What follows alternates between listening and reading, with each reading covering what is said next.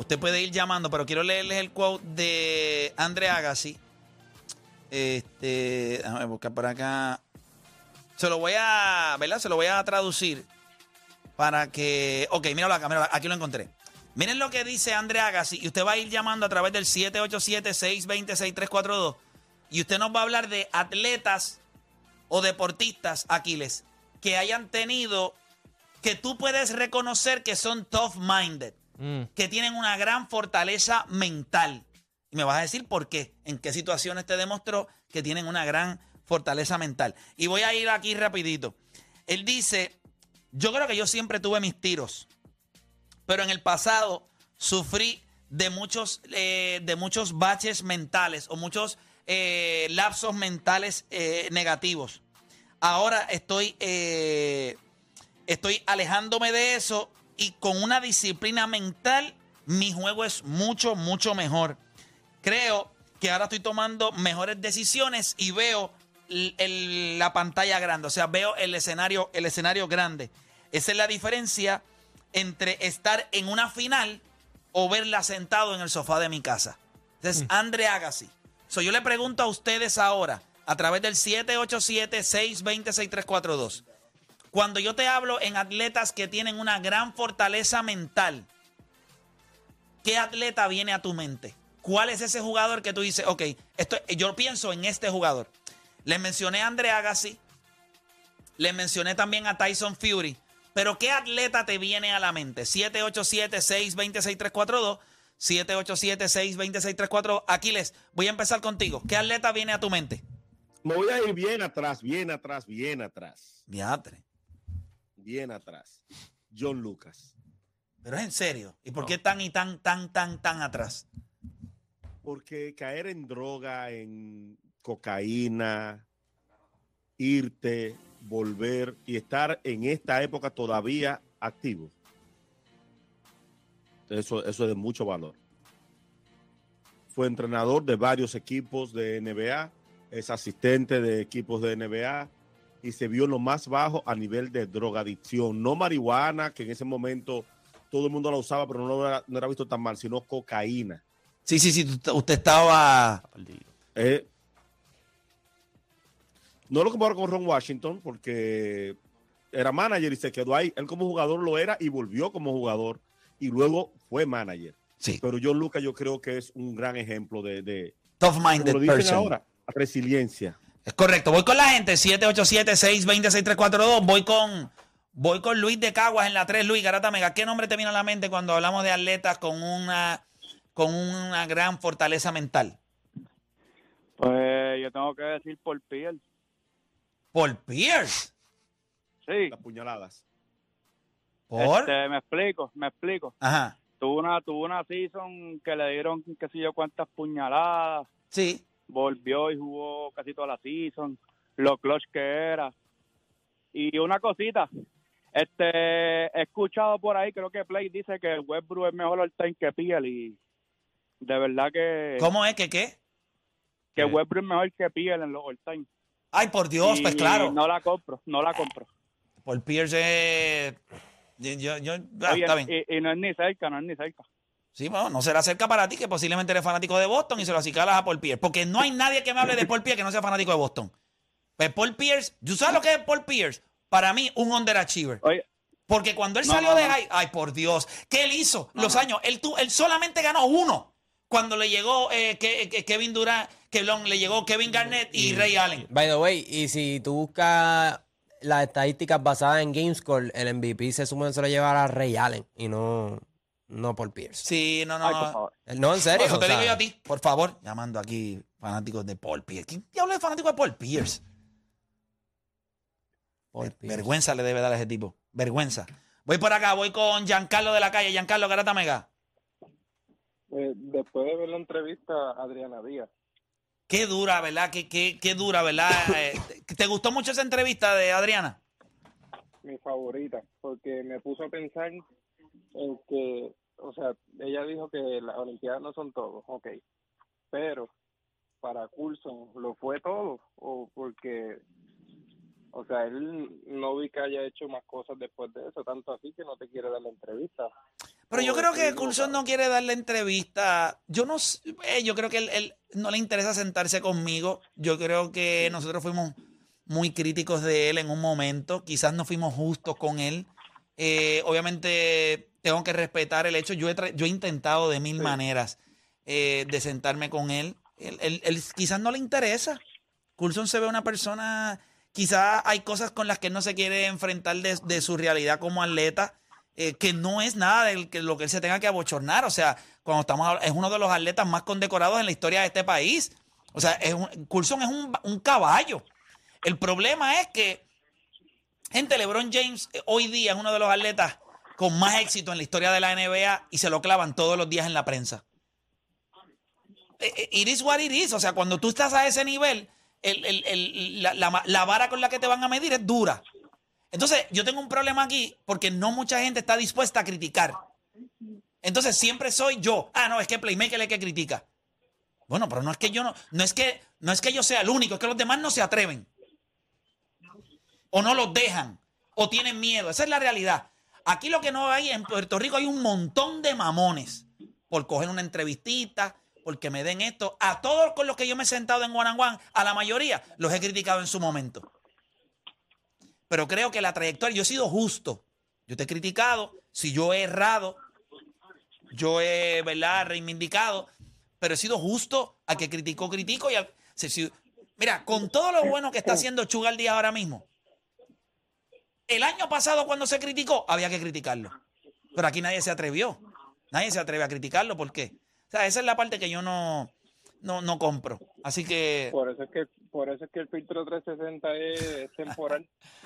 no, no, pero es que Hidel no puede hablar de otro deporte porque él, él no sabe de otro deporte. Él solamente sabe de baloncesto y está bien. Porque yo creo que sabe mucho de baloncesto, pero es de lo único que sabe. Y con todo y eso dice dos o tres estupideces, imagínate. Y cuidado. Sí, pero, pero él jugó, él puede hablar.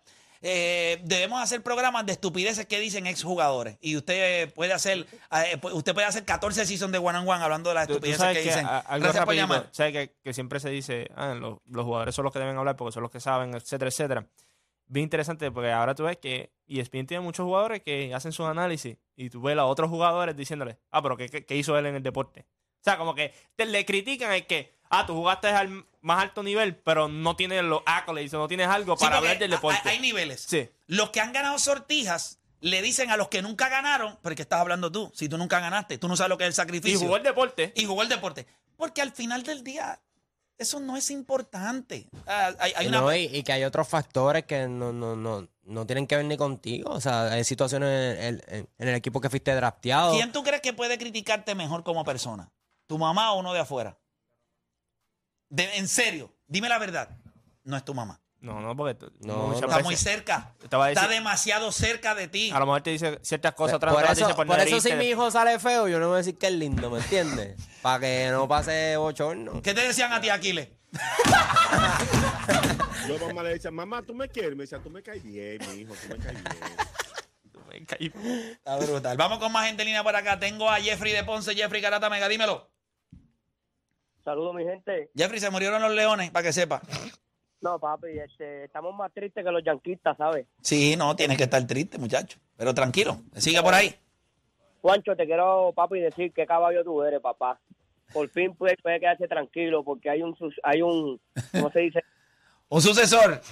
Hay un sucesor de Play cuando, cuando se quiera salir de la garata. Bueno, yo tengo aquí a estos dos. eh, Yo lo que me pregunto es: yo estoy ahora mismo de árbitro entre estos dos seres humanos que eh, eh, llevan, una, llevan un tiempito medio enamoraditos. eh, entre Juancho y Odani. Yo lo que me pre- yo lo que lo que sueño es, eh, o sea, el día que ya yo no esté aquí, yo no, yo no sé quién va a poner la paz aquí. Pues estos tipos, Odani está duro, papi. No, pero no, pero no, lo que pasa es que, lo que pasa es que como yo estoy en el medio, ellos prefieren pelear conmigo, pero no les gusta meterse entre ellos dos. Cuando yo no esté, ajá, dime. Tú sales hablando de, de, de, los, de los juegos que inventaron los taínos y, y, y Juancho te dice quién fue el, el yucayeque que lo hizo. Eso estábamos vacilando en el chat de la garata que tiene. Y entonces Juancho dijo que gasta un dineral en suscripciones. Eh, Papá, y que estos tipos son enfermos. Son enfermos de esto. Quédate, vamos para el tema, mi gente. Dale, zumba. Mira, yo pienso, mira, el tipo es uno de los más millonarios en el deporte. El tipo nunca se desenfocó. Tiene familia que es drogadista y nunca se fue por, por los vicios.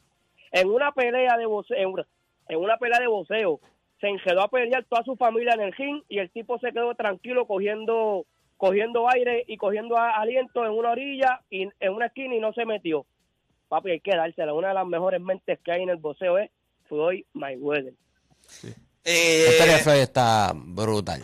Brutal, brutal. Floyd Mayweather es de los, de los atletas que tú no hay manera de tú no admirarlo. O sea, a ti te puede caer mal, tú puedes pensar lo que tú quieras. Floyd Mayweather es especial.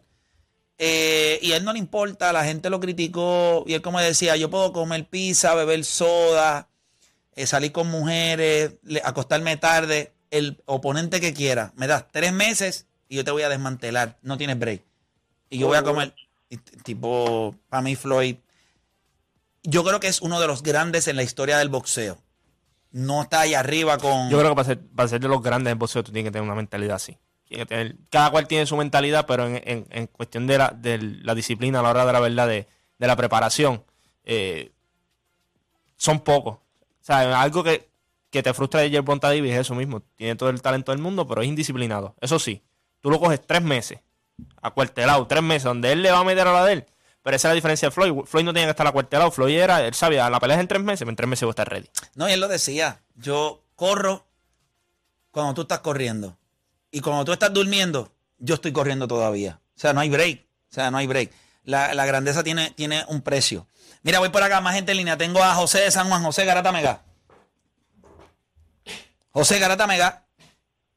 No, vamos con Mancho de Carolina, Mancho de Carolina. No es Mancho, es Moncho, Play Moncho Rivera. Saludos. Ah, papá, pues que, pues, que, que el chamaco que tengo aquí, imagínate. Eh, anda hoy un desenfocado, Le- le desenfocado. quita, el quita mancho y pone macho. Y de- como quiera, está, está- Moncho Rivera, ¿cómo está, papá? ¿Todo bien? Todo bien, saludos, respeto. Qué Chévere. bueno, qué bueno escucharte, hermanito. Qué bueno. Cuéntame. Gracias. Mira, para mí Mohamed Ali. Ah, definitivo. Definitivo. Mohamed Ali, porque es que, o sea, él sabiendo las repercusiones que iban a traer sus actitudes antes de las peleas y todo lo que tenía que soportar y la serenidad, o sea, se reía, o sea, tenía tanta habilidad que para mí esa mente, o sea, es, es para mí. algo No, y que- tengo y- ese, Ajá. tengo ese ya, y uno que no vi, pero según lo que he leído y todo lo que tuvo en, en mentalidad, tener que soportar Jackie Robinson. Definitivo. Eh, ahora cuando yo estuve en el juego de estrellas allá en- en- con los Dodgers, se hizo, se hizo varias eh, ceremonias y hay mucha gente que dice que, o sea, Jackie Robinson era, fue un gran jugador, fue un gran jugador. Ellos dicen que en, en- en el Negro League ah, hubo mejores peloteros que él, pero él era el único que podía aguantar todas las críticas, la prensa, conllevaba. eh, lo que conllevaba. So, él, era, él tenía que ser fuerte porque él era el que iba a abrir paso. Si él fallaba en algo, pues los demás. Pero sobre Mohamed Ali, te quería mencionar, Moncho, que una de las cosas que es grande de Mohamed Ali es el hecho que a pesar de que tenía mucha habilidad para boxear, para golpear, muchos de sus oponentes él los derrotó mentalmente antes de treparse al ring. Él se los ganó antes. Él, ah, y así de fuerte él era, que desde que tú te trepabas, él decía, y, y hay videos donde le decían, mira la cara, mira la cara, específicamente a George Foreman. Todo el mundo dijo, él va a matar a George Foreman. Y cuando George Foreman le mete aquella recta de derecha, y él lo abraza y le dice, that's all you got. Eso es todo lo que tú tienes. Y, y, y George Foreman dice que cuando le dio, él sintió un corrientazo en todo el brazo. Él dice, yo le di el palo de la vida. Y el infeliz me dijo, eso es todo lo que tú tienes. Eso está, o sea, mentalmente, ¿qué tú hacer? Pues nada, papá. Y, y él, cam- él cambió el, el deporte del boxeo. Antes era, antes de Muhammad Ali, no, no había trash talk, era un deporte de caballero. Incluso cuando tú noqueabas a tu oponente, este, tú le preguntabas si estaba bien. Eso todo cambió con Hacía Ali. poemas y todo. Sí. Mira, gracias, Moncho, Muy, por. muy eh, bien, gracias. Mira, y en cuanto al filtro que, eh, que tú lo mencionaste, que, el de, que la persona debe saber porque jugó baloncesto, eso no tiene que ver. Tú puedes tener habilidad para el juego y no saber transmitir. O sea, y, y si tienes habilidad para el juego, se supone que tengas la capacidad de ser objetivo. Y ese filtro, lo más que carece es de objetividad. Ahí está. Uh. Gracias por llamar. Gracias por llamar. Ahí, bebé. Mi pana. ahí- Diablo, de- de- tiraste un Opel ahí que... Mi panandito que Benji es de- yo lo quiero mucho. Esto es un chamaco yo he tratado de rescatar muchas veces, pero pues no es tough minded, no es tough minded. Él anda de, tú desde puedes- que tú le puedes dimos el llegar- videito tú puedes aquel le llegar dimos. Pues ya él, pues ya. Oye, tú puedes llevar el burro al río, pero no puedes obligarlo a que tome agua. Sí, y a él yo lo he metido, yo le he metido la cabeza en el agua y prefiero ahogarse. Wow. Sí, hay gente que no, hay gente que no, hay gente que no. No, no podemos hacer nada, nosotros tenemos que seguir. O Tú hablas sea, de- cuando tú hablas de Karim, como habla, como habla de sí, no, no, una estupidez. es muy, Sí. muy, carece de Oye, demasiados que- datos. que- que eso es algo que me si el cerebro fuera un Jenga, hace rato se cayó. Tú sabes que Jerry West, Jerry West recientemente habló de, de, de JJ Reddick y había gente diciendo como que no, si JJ Reddick te coge a ti, te-". es como que no le dan contexto, obviamente, o sea, Jerry West era, es pionero del juego, no va a tener los movimientos que tenía JJ Reddick, pero si lo pones en la misma era, o sea, le da Jerry la... West preña. Pues a- a claro. Jerry O sea, es como que o- obvio que si ponen a Allen Iverson contra Bob Cousy, pues, o sea, en la era, pues obviamente se lo va a almorzar a Allen Iverson, pero si lo ponen en igualdad de condiciones, que no te hace pensar que. Bob Cousy no tiene nada que envidiarle. Claro Bob que Cousy no. no. tenía nada que envidiar. O sea, sea, sin Chris Bob- Paul, o sea, Bob Cousy fuera hoy un tipo como Chris Paul eh, o como o con las habilidades de Steve Nash. Steve Nash, que ganó dos MVP en esta liga, es Bob Cousy. Antes de que Steve Nash hiciera las cosas que hacía o, o White Chocolate hiciera las cosas que hacía, Bob Cousy, busque video de Bob Cousy. Bob Cousy pasaba la bola desde media cancha por detrás de la espalda y la picaba en la pintura por una guira.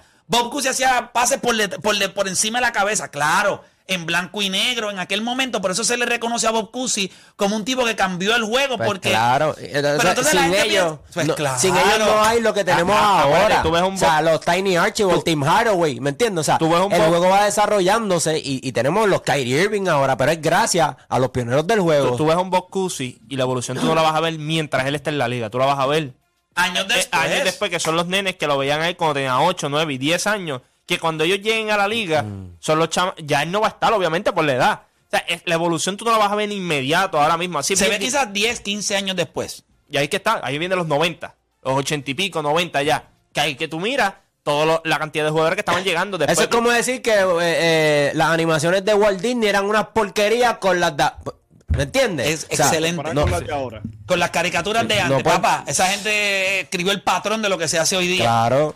Ponle a Walt Disney la tecnología que hay hoy, Papi. que tiene DreamWorks. Imagínate nada más ese estudio de la- las cosas que hace esa gente. Dáselo a Walt Disney, que lo hacía a, a lápiz y papel ahí, moviendo papeles. No me tan lejos, mira, es como ahora mismo. Ahora todo el mundo, hay una voz para todo el mundo. Los Looney Tunes Mel Blanc, él casi a todo. Los ruidos, las voces de todo. O sea, que tú te- viendo un personaje, están los dos, los dos characters y están haciendo la voz de los dos a la De misma los vez. dos a la misma Es una.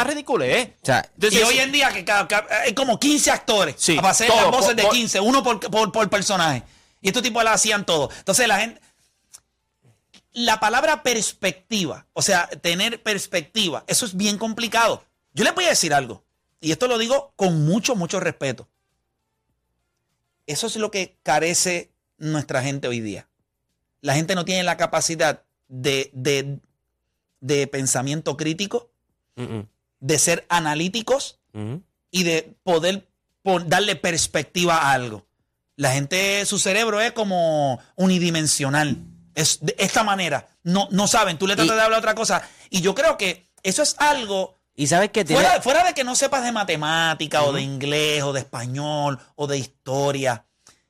Si tú tienes la capacidad de analizar, si tú tienes pensamiento crítico, tú vas a tener éxito en la vida. Sí. Y- y- Porque el pensamiento crítico y analítico lo que te va a hacer es cuestionar las cosas que tú no conoces Gracias. y eso te va a autoeducar. Y eso que tú estás diciendo es cierto de que, de que la- carecemos de perspectiva como sociedad porque ayer estaba viendo una película, Ambulance, no me gustó para nada. Sin embargo, eh, cuando tú vas a Rotten Tomatoes te da este el porcentaje del crítico y de la audiencia. Y hay, hay, hay una discrepancia bien grande. O sea, el crítico, ¿Cuál película? ¿Cuál fue la película? Ambulance, es de Michael Bay. No, Ah, yo la vi. Yo la vi en el no me gustó para nada. No la he visto. ¿Dónde está esa película? ¿En el No, cine? o sea, la vi de camino para acá. O sea, no fue que no, No, pienses que me senté a verla. No pierdas tiempo tú. Michael Bay. está en Netflix. Y, y sin embargo, la, a la gente le gustó, pero al crítico, o sea, a la gente que se dedica a eso, que cuestiona, no, no les gustó.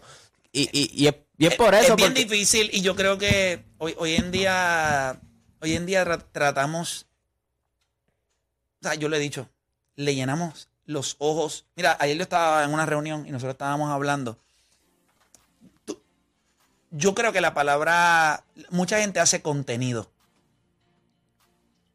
Pero si le damos perspectiva a eso, contenido suena como una palabra de algo que tiene algún valor, ¿verdad? Que sí, como contenido. Es como que es algo que pesa, que tiene. O sea, yo lo veo de esa manera.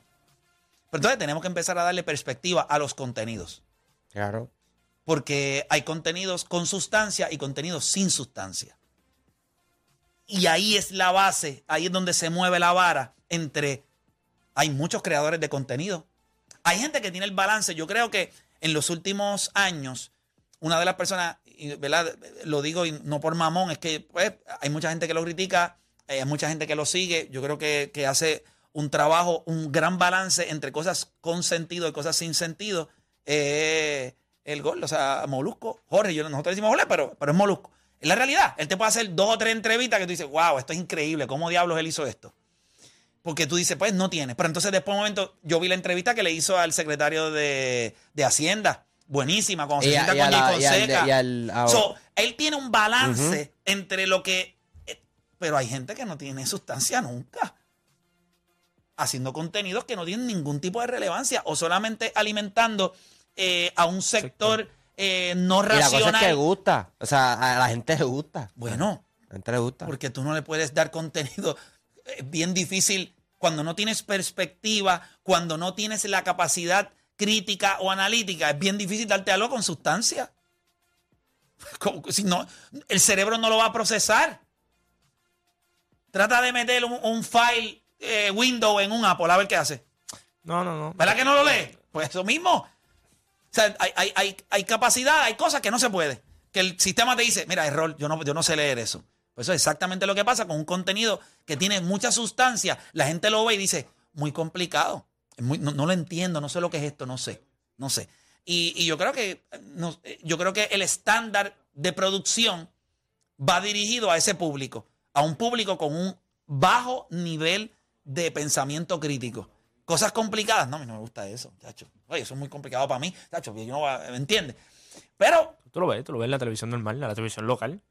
Tú miras la televisión local, la programación y te dejas saber el tipo qué, de qué público piensan, qué piensan de, ¿verdad? De, los, de quien la, los está viendo. de la, de la Sí, porque es un reflejo. Es un reflejo del pueblo. claro. Lo que está en televisión es un reflejo. Sí, la televisión no, la, la televisión, o sea, la gente no es un reflejo de la televisión.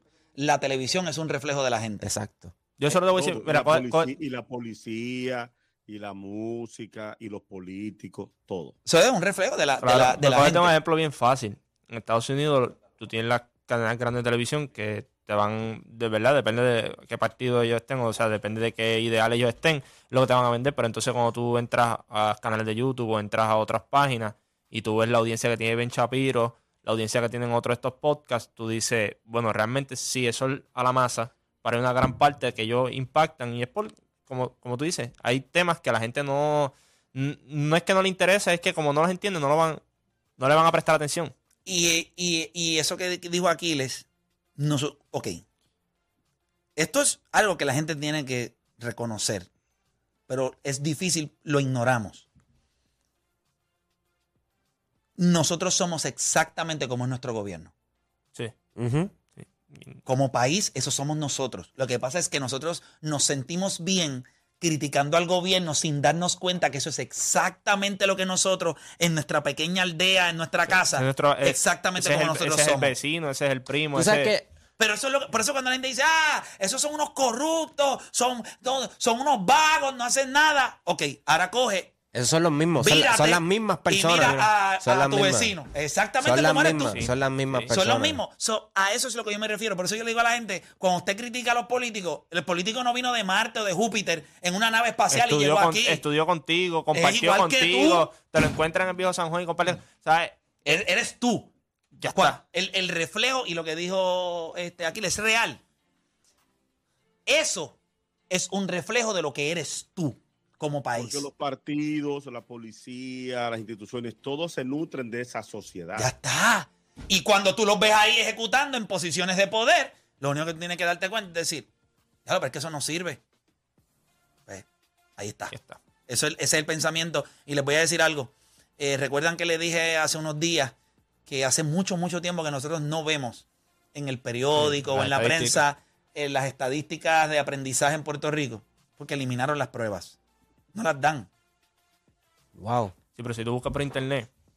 eh, Sí, hay- pero no. O sea, Obviamente, yo sé lo que tú dices, no te va a salir en el periódico 20, pero si tú buscas por internet, te vas a dar cuenta de que, mírate esto.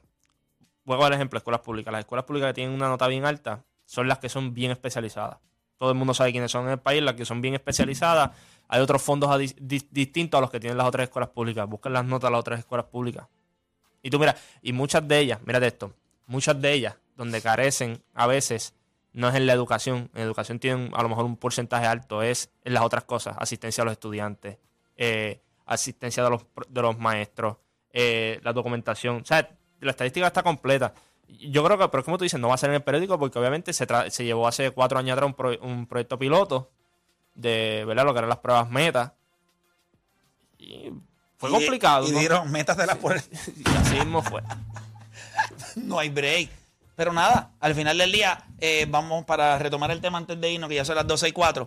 Estamos hablando de fortaleza mental. Eh, aquí les dijo eh, John Lucas. O Dani, para ti, ¿quién es? Tiger. Tiger Woods. Tiger Woods. O sea, la muerte de su padre, las situaciones que tuvo con su esposa, múltiples cirugías de la espalda, o sea, el racismo con el que tuvo que, Que lidiar. que lidiar al principio. O sea, Tiger, eso mismo es, un, un tigre, un guerrero. De Eh, verdad que Es durísimo, es duro. La historia Este, del- Juancho. Uno de las de, la- de las atletas que más yo admiro es a Lindsey Vonn. Cuando tú, tú vas a hacer. Porque mira la diferencia. Ahí están los atletas que tienen que enfrentarse a otras cosas. Y está el atleta que va detrás de grandeza. Y a veces nosotros pensamos que pues, tiene todo el talento del mundo y lo va a lograr, pero no sabemos cómo esa persona va, va a asimilar eso. Y hay veces que cuando tú estás detrás de la grandeza, tu mente te juega, ¿verdad? Muchas veces. Como por ejemplo, si no, si no llegas a lo, que, lo que querías lograr o si estás en camino, te desespera. Eh, y, y ella es alguien que esquiando lo ha logrado todo, pero todavía no ha llegado a ese estatus de ser la máxima ganadora. Ya lo hablamos hace poco en una entrevista de que obviamente pues ella va a su psicólogo y todo porque llegó un punto en que ella no estaba satisfecha con lo que ella estaba haciendo porque no había llegado a donde ella quería llegar. Entonces cuando mira todo, todo A lo que has que hecho, tenía sí, éxito. to- todo el éxito, ella decía, no era suficiente. Y es bien difícil, es bien difícil a veces tú cuando, cuando eres un atleta y, está- y espe- específicamente estás solo, tú mirar y decir, ah, no es suficiente, no es suficiente, no es suficiente. Y cuando todo el mundo te está diciendo a ti, no eres la mejor, o eres la mejor de la historia, eres esto, eres lo otro, y tú sentarte y decir, no es suficiente. Y tú como quieras, después sentarte, hablar y analizar, como dijo Piki, Piki al principio no quería aceptar lo que le estaba pasando. Porque, o sea, creemos que, que, que, ¿verdad? Son, son superhéroes, un- son intocables. Y ella llegó un punto en que ella echó hacia un lado eso, cogió la ayuda que era, y ahora tú la ves hablando, aunque le duele todavía, de que no, no ha logrado lo que quería lograr, pero es bien difícil a veces para, para la persona en la mente aceptar de que, mira, yo, yo estoy bien, o sea, yo lo que estoy logrando yo, no muchos lo han logrado. Y por eso digo que la, la- la fortaleza mental a veces, hasta los mismos que van persiguiendo grandeza, es bien, bien importante. Yo iba a mencionar a Kobe Bean Bryant, pero Kobe, Kobe tiene, ¿verdad? Tuvo en su, vida y en su carrera, él, lo demostró dentro de la cancha, eh, su, su, eh,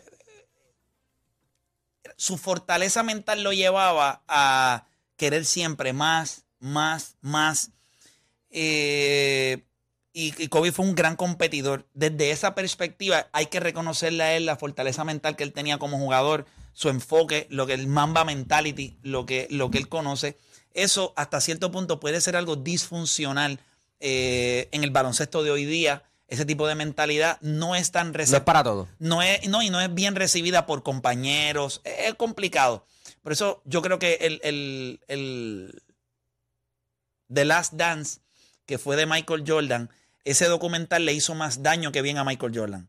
Porque todo el mundo respetaba su mentalidad, pero cuando la gente vio era tóxica. Michael Jordan era un ser humano tóxico en el sentido de, de- su manera de competir. O sea, se entraba a los puños con los compañeros. O sea, ¿Quién diablo? O sea, eso no son personas bien recibidas hoy día, pero había una cultura distinta en aquel momento que se. ¿Verdad? Se decía, ah, pues eso es la mentalidad de él y todo el mundo tiene que jugar como él. Ah, hoy en día. Yo voy a decir algo y, mientras ustedes estaban hablando y lo estaba pensando. Yo creo que LeBron James tenía todas las posibilidades del mundo de ser un, un desastre en su vida. Esa es la realidad. Y aunque cuando él llegó a la liga, posiblemente él no estaba listo para lo que venía para él. Él es el atleta más criticado en la historia del mundo de los deportes americanos. No hay nadie, ni Floyd Mayweather. O sea, porque Floyd Mayweather pelea una vez cada cuánto, peleaba dos veces al año. O sea, la gente lo criticaba Y dos veces al año y cuidado. LeBron James está en el spotlight todos los malditos días. Llegó en la era donde social media reventó, donde le dio una voz a todo el mundo, incluyendo eh, al, al fanático. Porque antes estaba la televisión y la prensa. Pero ahora cada fanático tiene la oportunidad de coger, taguearlo a él, arroba LeBron James, y zumbarle con todo el odio que se pueda. Esto es un tipo que siempre fue criticado por los que no le daban el crédito por ser un gran jugador, por la vara que era Michael Jordan. Y sin embargo, ha excedido todas las varas con las que se le ha medido. Y esa es la realidad. O sea, usted le puede gustar o no, pero todas las, las varas con las que hemos medido a LeBron James, él las ha superado. Todas las varas. No, él no puede hacer esto, lo hizo. No, él no puede hacer esto otro, lo hizo. Se va a convertir en el mejor, en 50 juegos de esta temporada, se convierte en el mejor anotador, en la, o sea, el máximo anotador en la historia de la NBA. Un tipo que cuando llegó a la liga era un gran pasador. A pesar de todas las críticas, a pesar de todo lo que se ha señalado y criticado, tú tienes que tener una mentalidad increíble para tú seguir a tus 37 años diciendo, vamos a darle otra vez, vamos a seguir entrenando, vamos por más. Y les voy a decir algo. El cambio más grande, y piense esto, antes de Boston 2008, las organizaciones tenían el poder de armar equipos. ¿Qué significaba? Que si venían los Boston Celtics y montaban un trabuco, los jugadores en ese equipo no eran señalados porque la decisión no la tomaron ellos. Eran las organizaciones. Las organizaciones eran las que montaron a los Chicago Bulls, por eso no los señalan. Las organizaciones eran los que montaron los Lakers del 2000. Porque eran las organizaciones las que tomaban los cerebros, los GMs, tenían la capacidad de decir, ok, Juancho o Dani, Play y este, vamos a montar ese equipo con esta gente. Y la gente decía, ah, esto es un equipo. Estamos montados, pero lo montó. LeBron James es el primer jugador que le quita esa responsabilidad a una organización y él monta su propio equipo. Esa es la responsabilidad. Pero ¿qué tiene eso efecto en la liga? Miren la liga hoy día. ¿Quiénes lo están haciendo? Son los jugadores. Los jugadores vieron en LeBron James esa figura que dijo, ok, él lo hizo. Si algo podemos responsabilizar, no lo podemos respons- responsabilizar a él por los super equipos, pero sí lo podemos responsabilizar a él porque él fue el primero que dijo, esto no lo tienen que hacer las organizaciones. Yo no tengo que esperar a que las organizaciones sean los que lo monten. Yo puedo hablar dos o tres llamadas y yo le digo, ¿cuál de ustedes tiene albergue para estas tres bestias? Y yo Pero creo que... eso lo logró, eso lo logró después que, que Cleveland no entendió el punto. Ah, no, definitivo, claro. Pero, pero como jugador, tú tienes que tener los timbales para decir, él sabía cómo lo iban a criticar, él sabía cómo lo iban a señalar. Esa, esa decisión, esa decisión tuvo dos, dos carreteras en una misma noche. La decisión que él tomó cambió la liga por completo. La decisión, eh, cómo él tomó la decisión, cambió la carrera de él por completo. La carrera o sea, de él. cómo él se iba a convertir. Acuérdate. Yo creo que, y lo que la gente no entiende, ese día ellos recaudaron millones de dólares en, en ese, en para, ese el Girls- para el Boys and Girls Club. De- de- se exacto. donó ese dinero, todo lo que se recaudó ahí fue para eso, una Y- entidad benéfica. Y, y todo el mundo está de acuerdo. A lo mejor no fue la, la forma que se, se hizo, ¿verdad? En televisión y todo, no fue la mejor. yo creo que fue magistral. No, yo también sí pienso lo mismo, pero dentro de eso cambió de cómo él iba a ser visto en los próximos años en la liga. Y su decisión lo que hizo fue abrió algo que tú decías, wow, ahora todo jugador puede hacer eso. Tim Duncan tuvo esa oportunidad y Tim Duncan no se fue por Orlando por- una sencilla razón. Que, by que eso hay que darle crédito a Greg Popovich. San Antonio estaba acostumbrado a que los jugadores viajaban con sus esposas. Eso en la liga no era usual. No era usual. El equipo, el avión era de los jugadores y del staff y todo, no de los familiares. Cuando él se reúne con Doc Rivers, la esposa de Tim Duncan le pregunta, mire, y, y. Nosotros podemos viajar con... Y Doc Rivers dice, no. Ahí es que Gran dice, ahí ya Tim Duncan estaba fuera del avión, ya de nosotros, de Orlando. Y él se queda en San Antonio. Pero o sea, si Tim Duncan hubiese tomado la decisión de jugar en Orlando con Gran Hill y Tracy McGrady, Ay, bendito. ha sido lo mismo también. Es una decisión de, ya de jugadores. Lo que pasa es que por cierto tecnicismo y por, también por la liga no entender, yo no creo que, que todas las organizaciones estaban ready para coger jugadores como Tim Duncan, LeBron James, así en la agencia libre. No todas. No todas estaban ready. Y fue, fue duro, fue duro. Y yo creo que en ese sentido, cuando lo analizamos a él, pues hay que darle crédito porque eso sí él lo hizo. y la liga hoy, los jugadores son, esta liga fue una liga que fue tomando más y más poder. El cambio a digital lo aceleró la pandemia.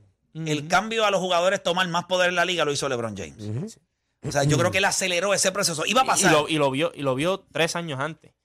Cuando en el 2006 iban a firmar, eh, van a firmar extensión. ellos, es correcto. Él se sentó con Carmelo. se con sentó- dos años en la liga nada más. Con dos años. Se sentó con Carmelo con, y con Wade. Y le dijo, no firmes cuatro ni cinco años.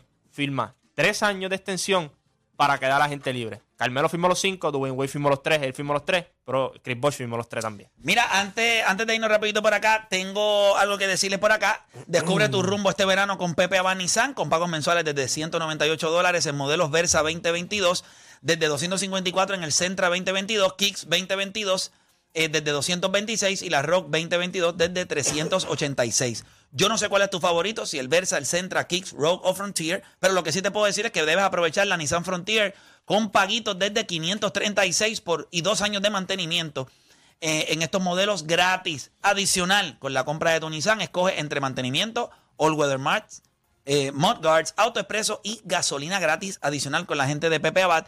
Tienes el programa Tranquilo con Pepe que te da protección de crédito ante pérdida de ingresos y recuerda que tienen la mejor garantía en el mercado, 10 años o 100 mil millas. ¿Quieres un Nissan? Pues llama a la gente de Pepe Abad al 787-331-0401, 787-331-0401. Oye, y nosotros en línea telefónica tenemos a nuestro panita, eh. Raymond Rosario, que nos viene a hablar un poquito